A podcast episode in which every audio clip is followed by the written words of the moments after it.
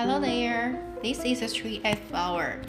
Thank you to listen to my recording.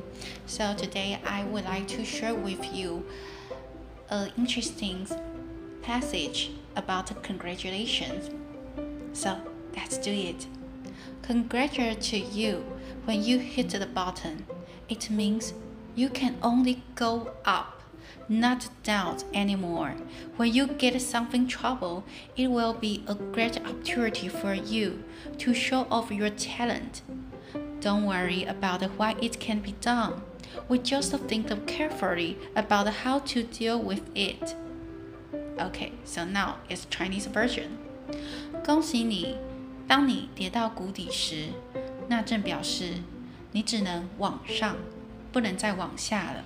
而且，唯有在你面临困难的时候，就是你展现才华的大好机会。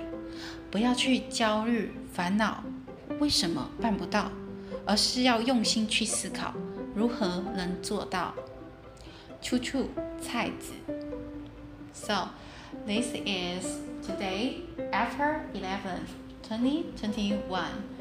Street F Flower would like to share with you. Uh, interesting reading passage about a congratulation.